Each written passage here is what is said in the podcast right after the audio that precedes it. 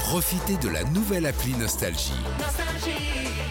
Tous vos tubes, Toutes vos émissions, tous vos podcasts, parce que chez nous, la musique restera gratuite.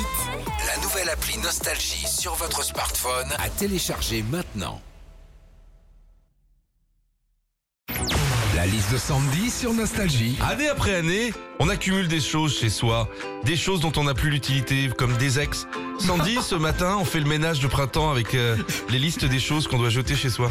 Alors les cintres du pressing déjà, ça ne sert à rien, faut jeter. Déjà tu mets un manteau dessus, ça se tord, ça tombe par terre. Mais surtout quand ça fait euh, des années que tu gardes ces cintres en ferraille, et ben ça rouille. Ouais, moi il y a une période j'en ai tellement accumulé, t'ouvrais mon dressing, tu pouvais choper le tétanos. hein.